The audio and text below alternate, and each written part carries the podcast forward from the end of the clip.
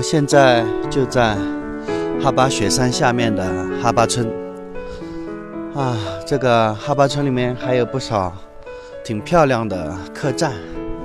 现在哈巴村已经成为国际上非常著名的一条登山线路了，啊，也带动了整个哈巴村的经济发展吧。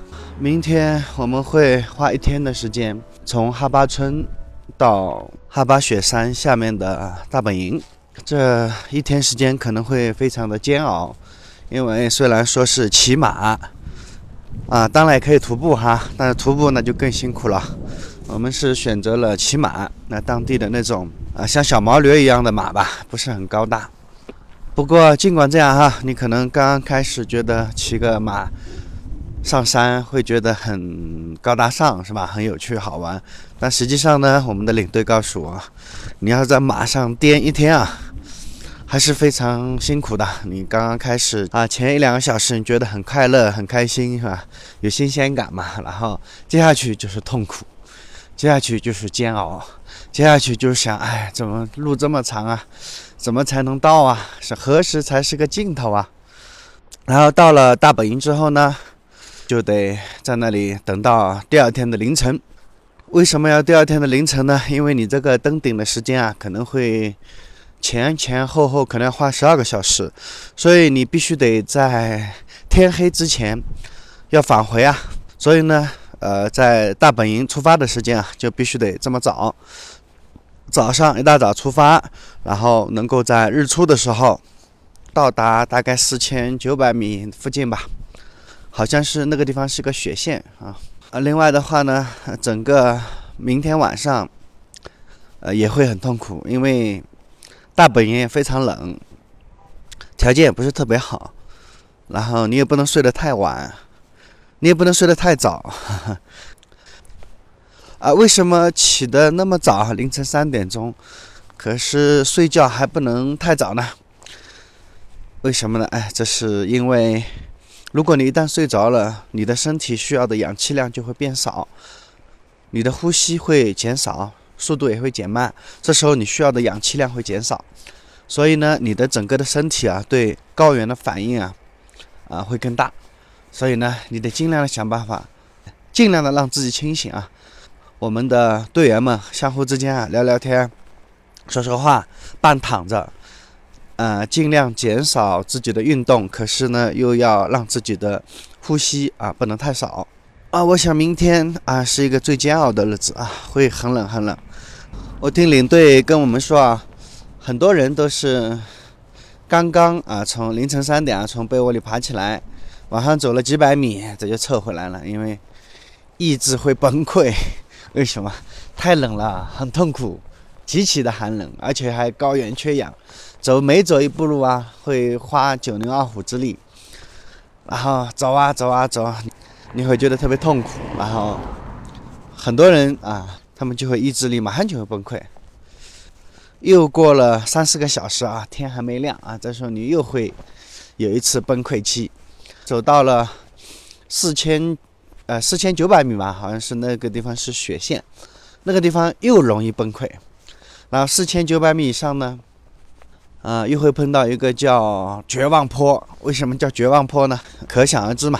到了那个地方，你自然而然就觉得很绝望。而且的话，不仅是绝望哈，你会一边骂自己，一边啊觉得自己太傻了，是吧？花那么多钱，花了那么多的时间，请了那么长的假，啊，受那么多的罪，前面的路还遥遥无期。整个哈巴雪山呢，常常会天气比较恶劣，到了山上，千万不能刮风啊！一刮风，你就没有办法登顶了，想都不要想了。所以呢，整个。登哈巴雪山是一个非常既痛苦又快乐的事情吧。反正我现在还没有体验哈，明天我体验完了再跟大家啊分享一下我自己的切身经验嘛。当然了，我想我也不知道自己会不会被崩溃，但愿我崩溃的晚一些吧。我们队伍里面有好几个啊，都已经登了两次三次的，都没登顶的。我想这两天天气这么好，也许，呃，老天保佑吧，让我们能够有机会登顶吧。啊，这是我第一次登山啊！如果能够登顶的话，那我得多么快乐啊！嗯，好吧，但愿我能用自己顽强的意志力，但愿我们能够碰到好天气，但愿我们能够登顶哈巴雪山。我现在就站在哈巴雪山的山脚下，我看着它啊，金光闪闪的。下午太阳快落山的时候。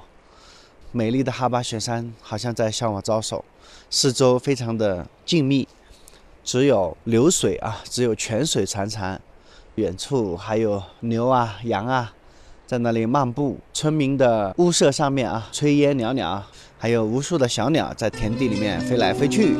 好吧，啊，现在就好吧，就讲到这里吧，祝我好运。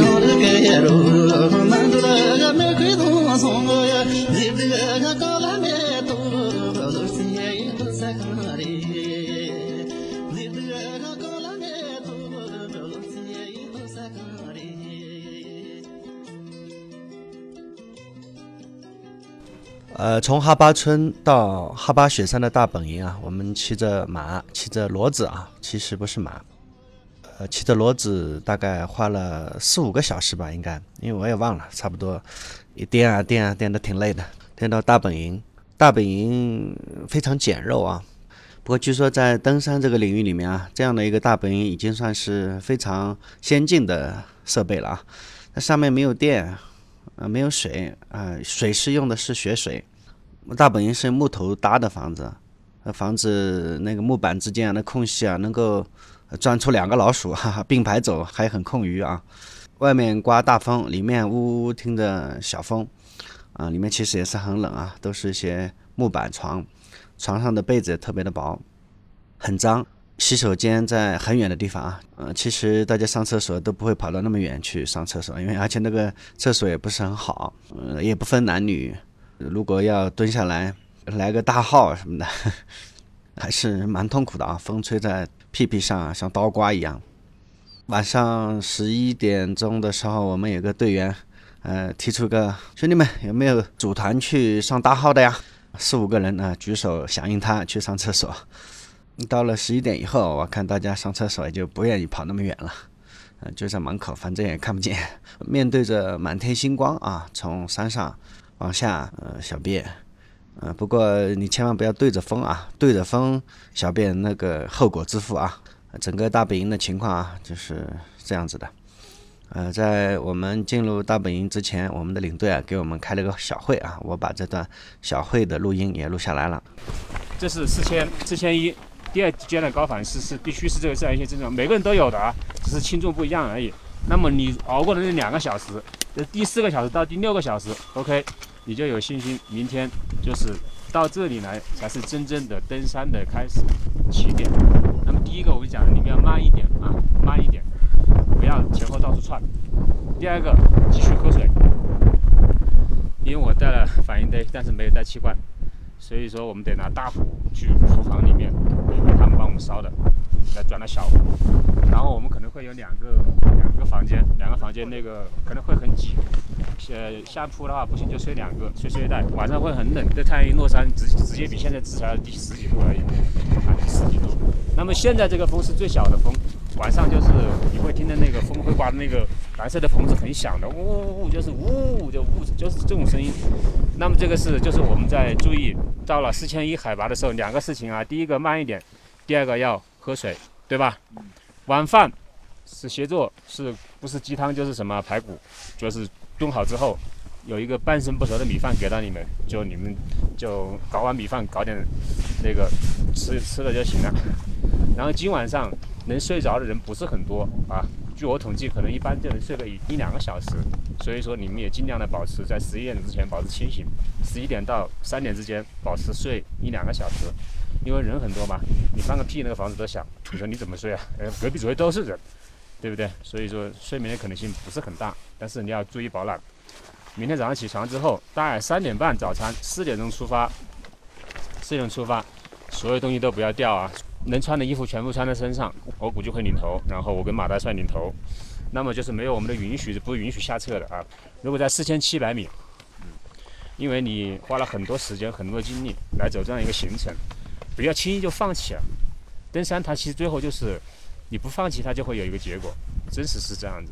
嗯，所以说不允许下撤，没有我们的允许是不允许下撤的。那么下撤点我们会呃来画一个斜杠啊，第一个完全高反起不了床的，那就不用出门了，继续睡啊，那就那我那那个我们就不用管。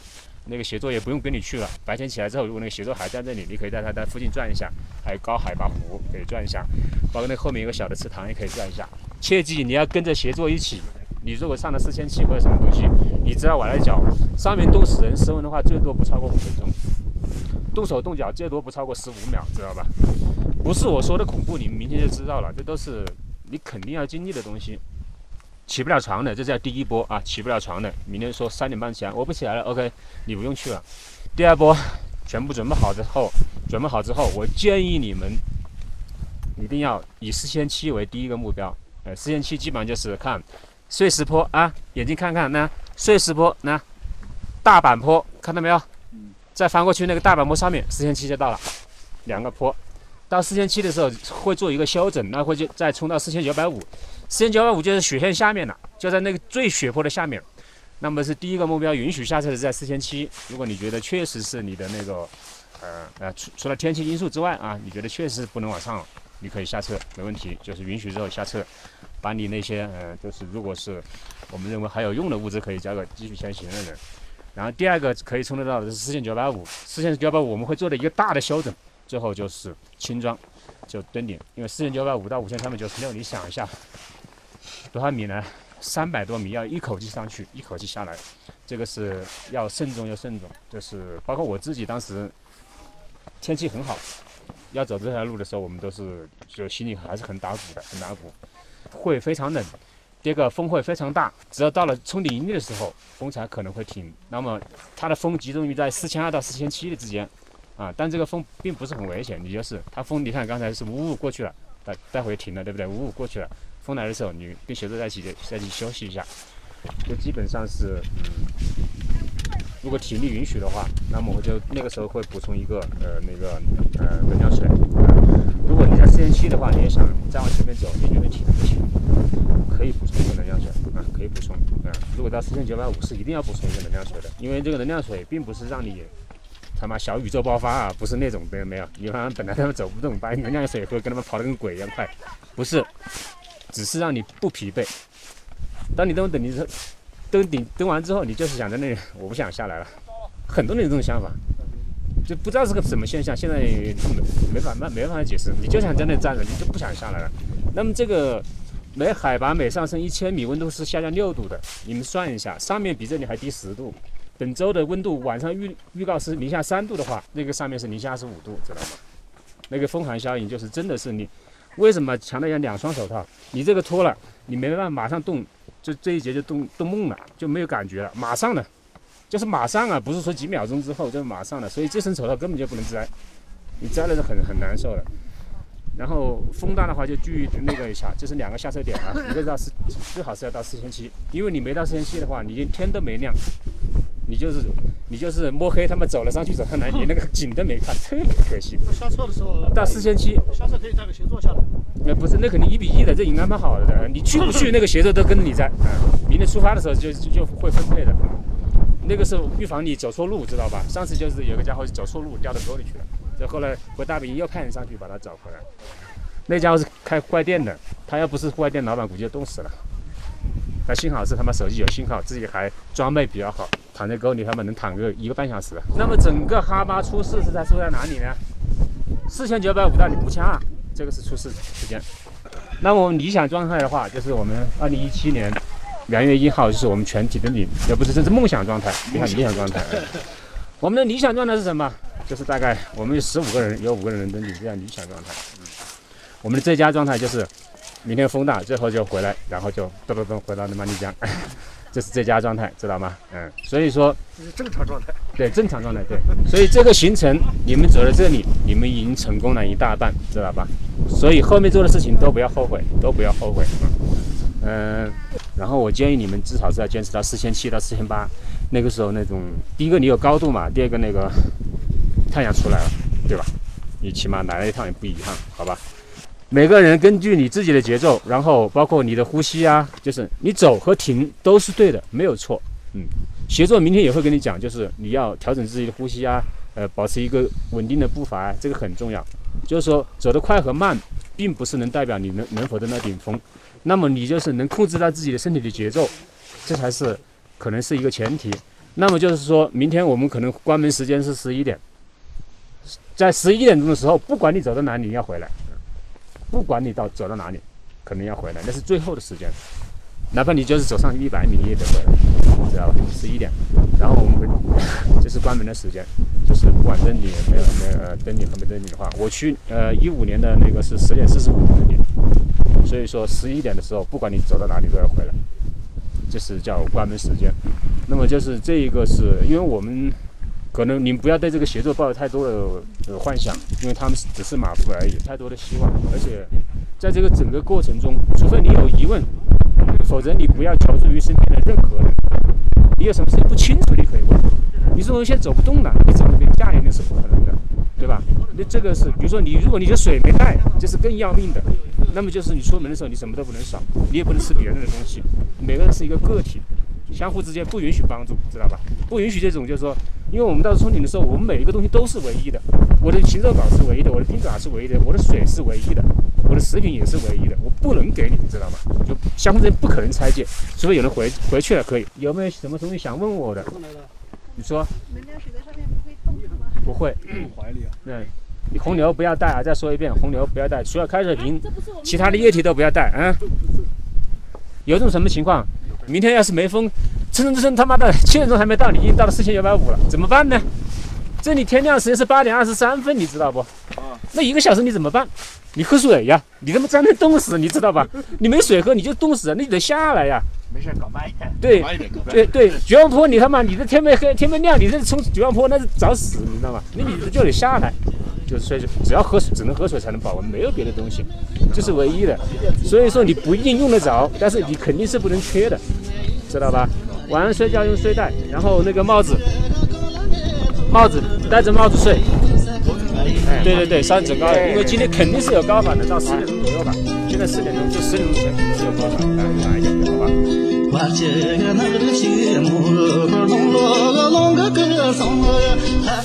啊，现在我就在哈巴雪山的大本营。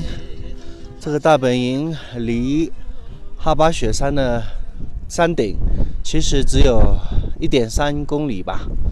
这一千三百米这个海拔高度啊，嗯，我们如果真的成功登顶的话，可能要花上十二个小时的时间来回。但是哈巴雪山的登顶率是非常低的，大概只能到五分之一吧，能登顶的。所以能登顶的人是幸运的。这座山的话，一到四千九百米以上，风就特别特别的大。然后到了下午啊，十一点钟啊，是中午十一点钟的时候，就已经关门了，就是不允许再登山者再往上爬了，因为到。嗯，十一点以后到下午的时候，啊，山顶上的气候是非常恶劣的。我现在站在大本营，能够感觉到风啊，呜呜呜的吹过来。嗯，据说晚上我们这里的大本营会非常的冷。我们现在都已经把呃外套，除了最后的那件外套，其他的衣服能穿上的全部都穿上了。除了防冻之外，我们还要防晒，这里的紫外线也是非常高的。这两天天气还不错，呃，昨天、前天啊都有人登顶成功，今天据说还有两个女的女士登顶。大本营里面几乎今天整个大本营里大概有一百多号人吧。嗯大多数人都是要准备明天呃早上凌晨三点钟开始登顶啊。为什么要三点钟登顶呢？因为这个因为路比较远嘛，然后三点钟开始登，到九十点钟的时候，如果运气好的话，如果登顶然后再回来啊，再回来的话，其实已经是要下午三四点钟了嘛。所以你必须在你必须在三点钟就出门啊。那时候你也知道，本来啊这三点钟凌晨三点钟天气本来就是最寒冷的时候，更加上这里是高山，冷的程度啊，从山上下来的人跟我们讲啊，反正你能把能穿的衣服全部都穿上。但实际上，在攀登的过程中，啊，因为你一直在运动嘛，你会非常非常的热。到太阳出山的时候，你大概能够攀登上四千九百米。那时候天气其实，因为你一直在动嘛，然后天气已经开始暖和起来，你会浑身汗流浃背的啊。所以为什么很多人要买那种啊顶级的登山设备呢？顶级的衣服，顶级的什么保暖呢？顶级的内衣啊，这是有讲究的。为什么呢？这个叫轻量化嘛，让你虽然很很暖和，然后你身上的衣服还不是很多，然后还能及时的排汗。呃，现在顶级的一套登山装备的话啊，最起码的应该也要三万块钱左右。什么保暖从里从内到外啊，保暖内衣、内裤到抓绒裤到。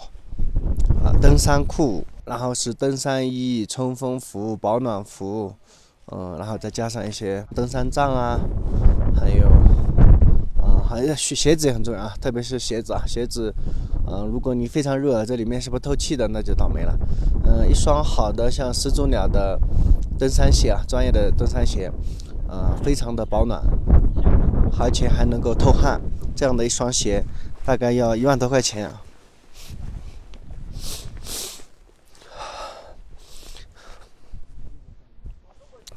只有好的装备才能够确保你轻轻松松的保暖，而且还能排汗。要不然，我的朋友跟我讲，我另外几个朋友他们也登山，那时候他们还用比较差的装备。那时候登山他们的装备不太好，那里面汗排不出去啊，那个热的要死啊，那也是个非常倒霉的事情。你在山顶上爬山的时候，你的气都喘不过来啊，那个因为氧气非常缺乏。啊，你每走一步啊，你都感觉你是在跟氧气做斗争。空气里面氧气太稀薄了，然后你每走两步，你就可能就要停停一些，然后脚会发软，里面会非常热。呃，早上一大早嘛，冻得要死，那个太阳出来之后，你会热得要死啊。这种冰火两重天的登山运动啊，呃，五千米以上的山上你都会碰到。我现在的感觉是，我们的。哈巴的大本营为什么能够要坐在这里面？因为旁边有水源，能够喝水。啊，我们晚上喝水基本上都靠它。我现在的感觉在这里啊，我们能感觉到远处啊有很多马的铃铛声啊，其实它不是马，是骡子。我问了一下我们的马夫啊，呃，因为刚才我们上哈巴大本营的时候，用马夫带着马把我们驮上来的。如果要爬上来的话，要爬七个小时；如果马送我们上来，稍微轻松一点，大概要五六个小时。马夫跟我们讲，不为什么不能用马来驮东西啊？马因为实际上它的力气没有骡子大，它的耐久力不行。虽然它的冲锋啊、跑步啊速度很快，但是要驮东西的话，还是骡子比较好。驴呢，力气又太小。个子太小，呃，骡子，但是骡子还也有个缺点，就它常常不听话。呃，我刚才骑着骡子上山的时候，啊，这个骡子啊，经常的啊自说自话，还跑到那边去。那他们就犟犟驴啊，其实骡子也很犟的，它常常乱跑。然后我们好几个人啊，都说坐在这个骡子上，差点都掉下来。我有一次也是，这个马，这个骡子。他自己跑到旁边去了，然后旁边没有路嘛，然后他自己在那里跑。我坐在上面，幸亏这个马夫赶紧跑过来把我的马牵住，要不然我可能连马带人一起，连骡子带人啊一起滚下去了，那就糟糕了，是吧？不过坐在骡子上也是有很多惊险的啊，因为我上面有很多树枝，很多荆棘经常划过我的脸庞。嗯，有时候一根树晃之间就出现在我的面前啊，如果被刮到了，那也会掉到万丈悬崖，也是非常危险的一件事啊。其实刚刚开始骑的时候还是蛮舒服的，蛮新鲜的嘛。但是你骑了几个小时，你就会发现，啊，其实那个骡子啊，你坐在上面也很辛苦啊。坐在上面，呃，一个是它的骡子上上下下，呃，你的屁股疼的受不了；另外呢，你还得使劲用力抓住马鞍上的那个把手，要不然它很不很容易就把你给甩出去了。那个从山上甩出去可不是闹着玩的。好了，我现在正站在哈巴雪山的下面那个大本营，其实这里边海拔已经有三千四千一百。现在的海拔已经有四千一百米了，我们看着远方那些山，已经很多都比我们矮了，那个风景还是非常的秀丽啊。呃，大好河山非常壮美啊，颜色也特别好看，在夕阳下，呃，山顶上那些雪换成那种金光，啊，就像金山一样，非常的美轮美奂，披着一层金沙，这个感觉你只有站在这里，你才能感觉到。嗯，我说你可能是感觉不到的啊，为什么我到现在还没有理解啊？为什么大家都要去登山啊？看一看这个美丽的雪景啊，也是值得的。嗯，不过那些疯狂的登山者啊，冒着生命危险去登山，嗯，为什么呢？其实我到现在我还是不是特别理解。嗯，好吧，看看明天，看看明天凌晨，嗯，如果运气好的话，嗯，到明天的八九点钟。我但愿啊，我但愿我自己能够站在哈巴雪山的顶上，俯视四周，啊，那种感觉，嗯，我现在想象不出来。嗯，非常祝愿明天能够登顶成功，啊，给自己做一下鼓励吧，谢谢。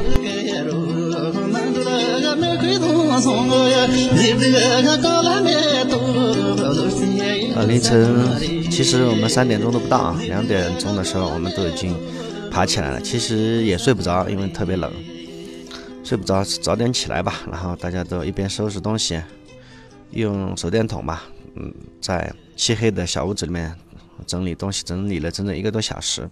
然后到三点钟不到，我们到厨房去吃一点面条。嗯，其实我因为非常暗嘛，大家都带着头灯，混乱中啊。后来我知道，我们一起登顶的那天，我们有七八十个人，七八十个人在这个小屋子里面，呃，挤成一团，呃，大家胡乱划拉了两口面条，然后就顶着寒风就出门了。因为带每个人都带着头灯嘛，在黑夜中画出一道道白色的光柱。哈巴雪山，我们刚开始爬的时候是碎石，其实这个碎石挺滑的，很容易滑倒。然后上了一段大石板，一开始大家都跑得挺快的，前两公里吧，大家都跑得特别快。两公里以后啊，呃，开始气喘吁吁了。到了两公里以后呢，我们爬上了另一段碎石坡，啊，这个是非常痛苦啊，因为非常滑，你每走一步啊，都要花都要花出吃奶的力气。一开始我是到了两公里才休息，然后是。嗯，每五百米我休息一下，我基本上每五米吧就要休息一下，我就每三步我就停两步，然后大口大口的喘气。我们喘气的时候，休息的时候就是用登山杖顶着自己的胸口，趴在那里就用嘴巴呼吸吧，然后全身是汗，自己的冲锋衣里面、冲锋裤里面已经是汗流浃背了。再往上爬的时候，到了四千七百米啊，我真的已经是精疲力尽了。幸亏还有很多队友在旁边相互鼓劲啊。他经过我的时候，如果能看到我，他就会加油喊一声。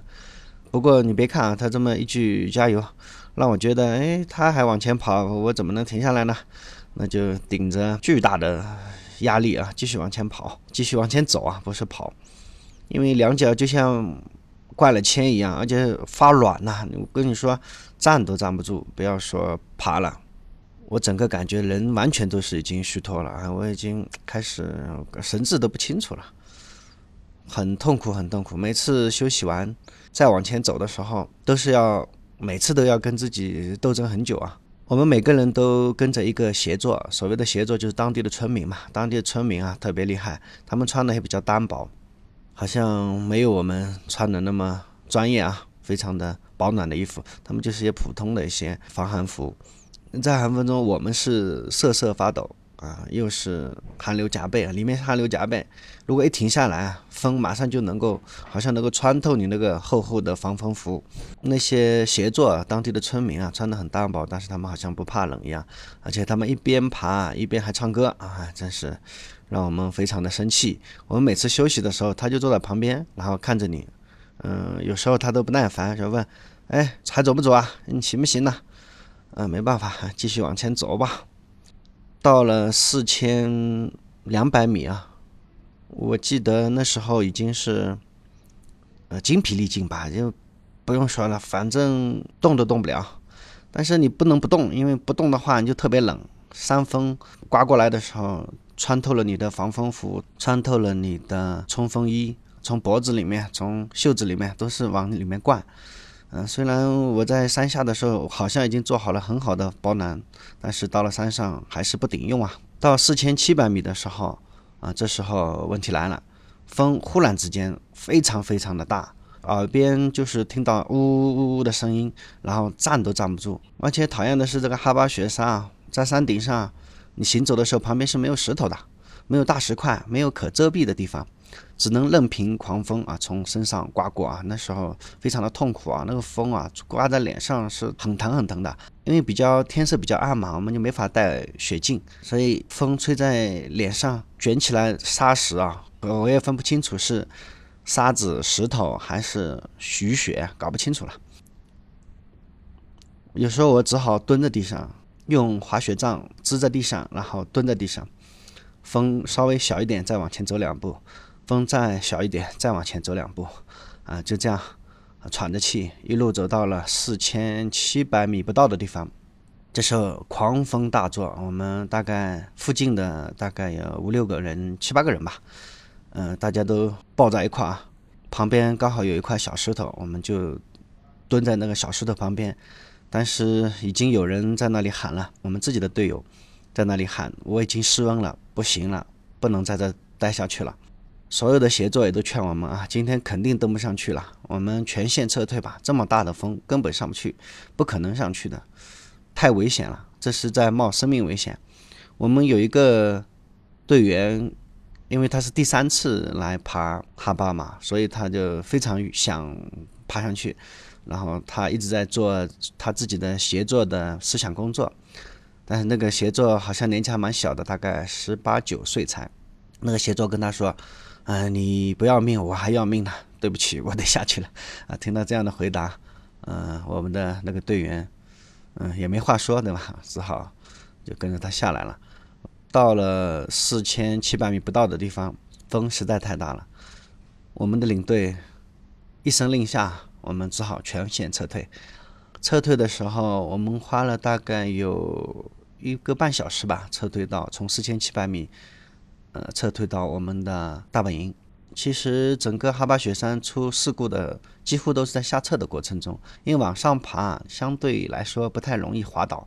你往下爬的时候，特别在碎石坡的时候，我就摔倒过无数次啊！所有的人都会摔倒，嗯，就得特别注意。然后其实也是蛮吃力的，不过速度比爬上去要快得多。最后终于爬回了，最后撤回了大本营。嗯，大家垂头丧气的啊。我也录了一段大家后撤之后的，嗯，大家的感想啊，也挺有意思的，嗯。来，嗯，昌哥说一下这次登哈巴的感受吧。哈巴的感受就是过来找自虐，在找自虐啊。而且特别是没没爬爬到顶哈，你后悔吗？不后悔啊，没遗憾呢，我尽力了，是吧？他但是他的风又大。对吧？他不想让我上去，我怎么办呢？那你下次还来不？来，但是下次我就不不带不带镐啊，不带蝎子了，知道吧？因为爬上去没用，没用上。准备还爬个四千就算了。哎，那 那换个地方吧，那那个什么雀儿山更好啊，更容易爬，而且更高。我们是因为心情，心情好一点嘛呢？把自己。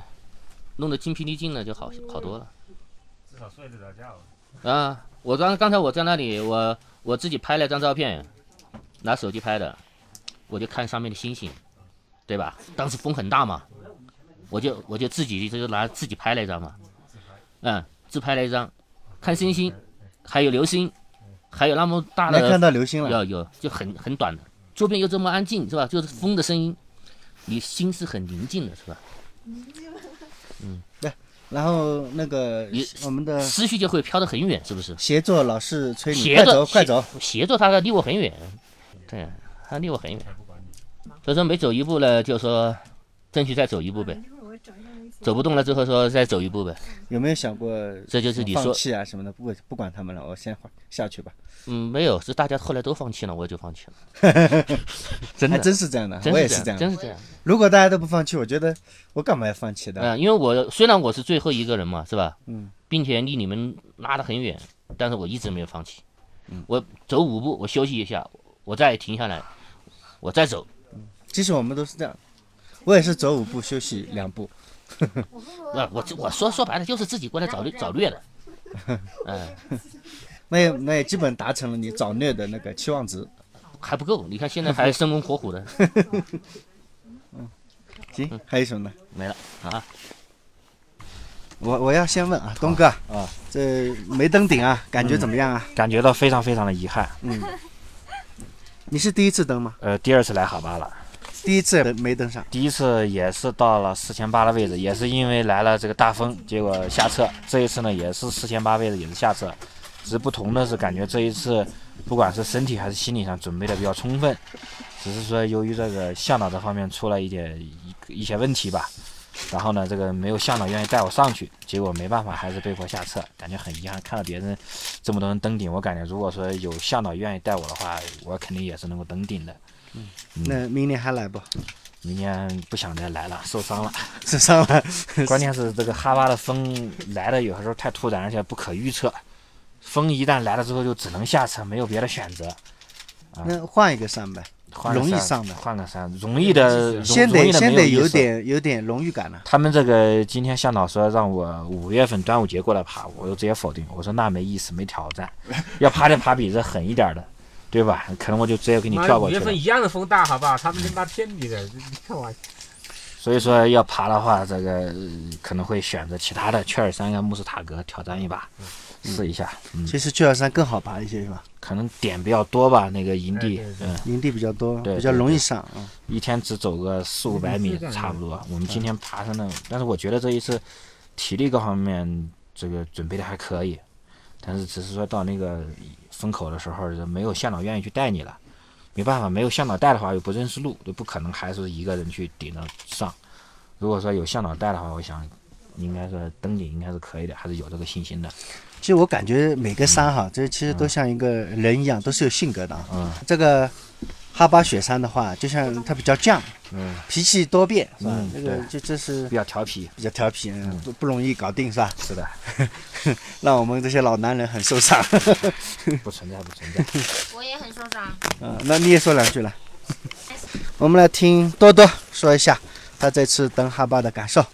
别哭了，反正就很很讨厌的那个风，觉得自己全其实大家体力各方面应该都还，其实登顶都应该可以，就是那阵讨厌的风，不开心。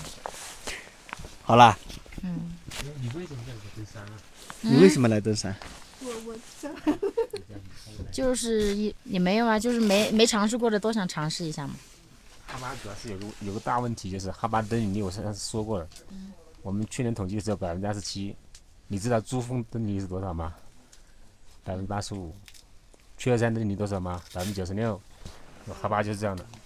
登顶率很低，会不会影响他这个？不会，不会啊，越是这样，越是很多人挑战。越是越是有人来找虐，是吧？对，呃，因为你你说你去登的珠峰，你可以吹一下牛，对不对？你说你去登，比如说六千去雀儿山，你你不用吹牛，因为很多人都登过，嗯，因为它登顶很高。但是你说你登顶过哈巴，你可以跑到那个登顶六千米、七千米面前去吹牛，可以，真可以这样子，知道吧？所以说很多现在我们登山的大咖，可能第一座山他就是写的哈巴雪山，什么什么登顶，应该是一个必然的一个经历，他是肯定是要的。他的条件之恶劣，就是超出人的想象，知道吧？导致我去年的时候去登雀呃雀儿山，哎，我怎么没有风啊？你知道吗？我是这种感觉。我因为第一年来很大的风，然后很大的云，第二年来也是很大的风，到后来过了呃四千八之后没风了，风停了我们才登顶。那今天风又很大，呃今天先没有风，后来风很大，知道吧？是的还是他们突然来的太突然对了。，就突然就来了，再晚一个我小时以为，我以为其实中间的话，其实有一段时间它吹的那很小，很那个，然后我以为它只是吹那么一下，那不是，然后今天已经很快了。我计算的速度，我们速度达到了两个，达到了那个每小时三百米了已经。我们到四千七的时候才用了两小时多一点。以前我们只是一个两小时，就是一个小时两百米了，现在已经达到一小时三百米，爬升这很恐怖了。看的人都还都还挺厉害的啊。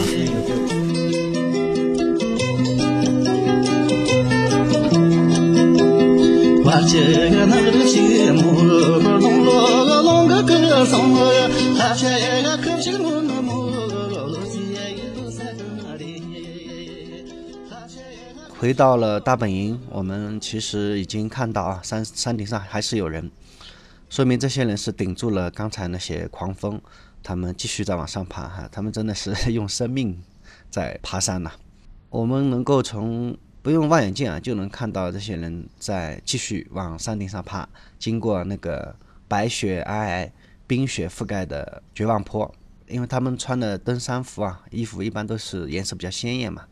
哎，眼睛就能看见一个个小小的小黑点，都在往山顶上继续爬。到下午三四点钟的时候，已经有人下来了。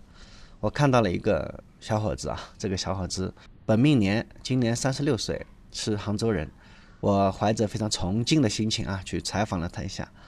嗯、这个小伙子非常的勇敢，而且他是昨天下午啊爬山爬上来的啊。一般人爬这个从哈巴村爬到大本营至少六七个小时吧，但是他好像只花了四个小时就爬上来了。呃，可见作为一个徒步爱好者啊，平时锻炼身体有多么重要啊。呃，这也让我觉得非常的佩服他啊。啊，另外有一件事情也可以跟大家说一下，我们晚上大概十一二点准备睡觉的时候，有一个小伙子，大概也是三十多岁吧，从哈巴村刚刚一路爬上大本营啊，到了大本营，嗯、我们的大本营已经住满了，所有的房间都住满了。他就在大本营的门口啊，搭了个小帐篷啊，就住在那里。然后第二天凌晨三点钟又跟我们往上爬啊，我觉得对这些人真的是啊太奇葩了，太厉害了啊，太佩服了。嗯好吧，呃，登顶归来的杭州小伙子啊，我们这位登山英雄啊，我对他进行了采访啊，然后我们也听一下吧。我们队伍里面有好几个，来了第三次的，啊没攀没登上今天。天气不好，天气相当不好，但是实际上上了雪坡以后风小了点，但是最后那一段估计风又大了，然后可能有到十级，就最后冲顶那一段还是比较危险。你是登了多少个山了？我没，我这是第二组你这是第二组，啊、已经搞这么专业了。我们原来经常玩徒步，玩户外的。嗯，你是哪里的？我杭州的，杭州的。哎你你们也你们几个人呢？我们就是在网上约的三个人啊，呃，另外两个没登上去。啊，那两个这这个身体不太舒服，高反了，高反了。高反了。嗯，你们有没有想住住一晚，明天再爬的呀？估计没我这我问了一下，几乎都没有这样的，啊，因为明天天气更差是吧？啊，一天比一天差。过明明天好像说下雨嘛，你你昨天晚上我看你是走上来的，从哈巴村到这里啊，走上来，走上来花了多少时间？走上来是多少？三个小时是吧，这么快？六个小时。六个小时，六个小时，我们坐骡子还要四五个小时。四个小时，差不多比你们稍微慢点，骡子稍微慢点。兄弟，你是真牛逼啊！那很很点还风大不大？没把你吹跑啊？大，我操，你就差这点了。没有刚脱掉。你现在现在跟你跟他顶了。对，向导跟跟他顶啊，那肯定跟他顶。你看看杭州多冷，你看看这个就知道了。你这个冰，你这你这个你这个背上去的，对呀、然后又背下来的，我是我一天啥都没吃，全都结冰，就冻成这样了，我靠，能有多冷？然后你不知道这个上面会结冰的吗？我知道，但是没想到巧克力跟冰棍一样，咬咬不动，跟石头一样。第二座山，你是第二座山吗？你前一座是哪个？半季风，什么风？半级风是是雪山吗？啊，他他是以前玩徒步比较，所以他们的耐力好。今天运气不是啊你跟你一起的，你能还有谁啊？就是你自己那那段时间上的。我们队就我一个，跟我登顶的还有那个还要不要吃点东西？台乐石的一个高山训练营，他们有六个人。哦，他们六个全登顶了是吧？那我不知道他们总共几个人，反正有六个人在我前面，我就跟他们走。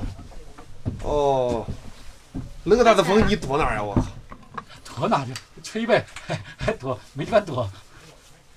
你带雪镜了吗？我们到雪线的时候，太阳还没出来，所以我是弄那个偏光镜就可以了。用平光镜就行了。偏光镜，而且背着这么大个包，你太夸张了，你是奇葩呀！呃，我是懒得搞冲顶包。这对你来说，你负重增加了很多啊。还好，因为一般的冲顶包没有背负的，这个有背负的，实际上还比较轻松。对，这里你还你还爬过什么山？没问第二次，我爬过二峰、四姑娘山，那都登顶了吗？我那次登顶了，那边稍微好，容易一点。比比比比这个容易。那是什么时候去的？呃，还好，因为四姑娘山站的它没有这种大石坡，你知道吗？嗯全是雪。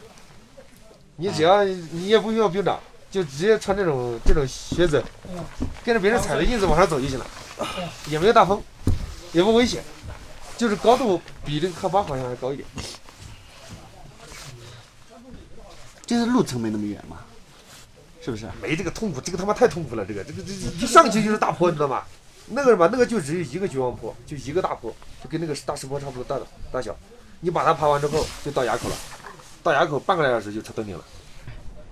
登顶照片没拍？到那边什么都没电，相机打开就没电，手机打开就没电。哦，这样啊，哦，呃，温度太低了。你找别人帮你拍一个，拍了几张，稍微拍几张就没电了，这没怎么好好拍啊。王铁男他昨天就带上去了两个，他今天也然后今天又带上一对。是的，我昨天聊天的时候我还遇到他。收收好了没？你们今晚还住这吗？我住了。直接下去了，去哈巴村吗？啊。就住哈巴村是吧？他从顶了，他还在这住干嘛？那，那下去又是 六五六个小时啊！下去下去骑马，啊，下去骑马。行，恭喜啊！你们不下车？我们我们撤了，我们爬没爬上去算了。啊。好吧，这次虽然登顶失败啊，但是对老裴而言啊，这是一个非常终身难忘的一个经验吧。虽然有点沮丧啊，嗯，没有爬上山，嗯，我觉得至少能够让我爬到四千九嘛，因为据说四千九已经是雪线了。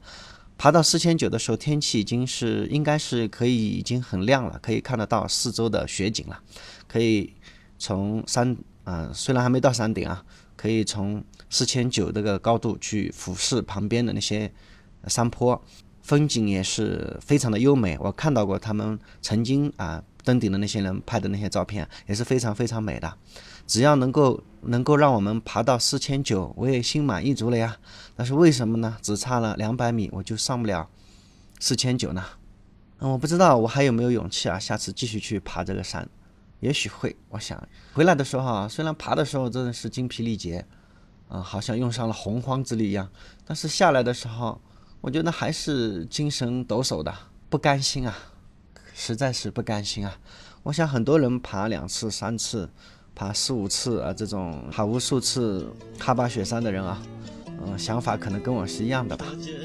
好吧，关于哈巴雪山这一次我的登山经验啊，就跟大家分享到这里了。如果你也想去登山的话，啊，你可以在音频节目的下面给我留言啊。当然了，如果你愿意打赏的话，我会更高兴，更有动力去为大家做出这些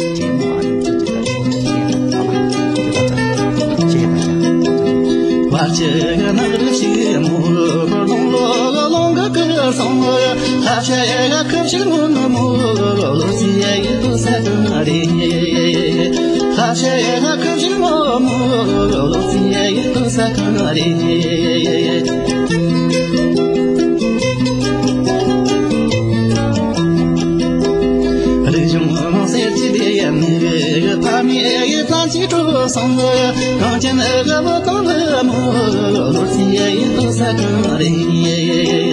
刚进那个我当了木，路线都三更哩。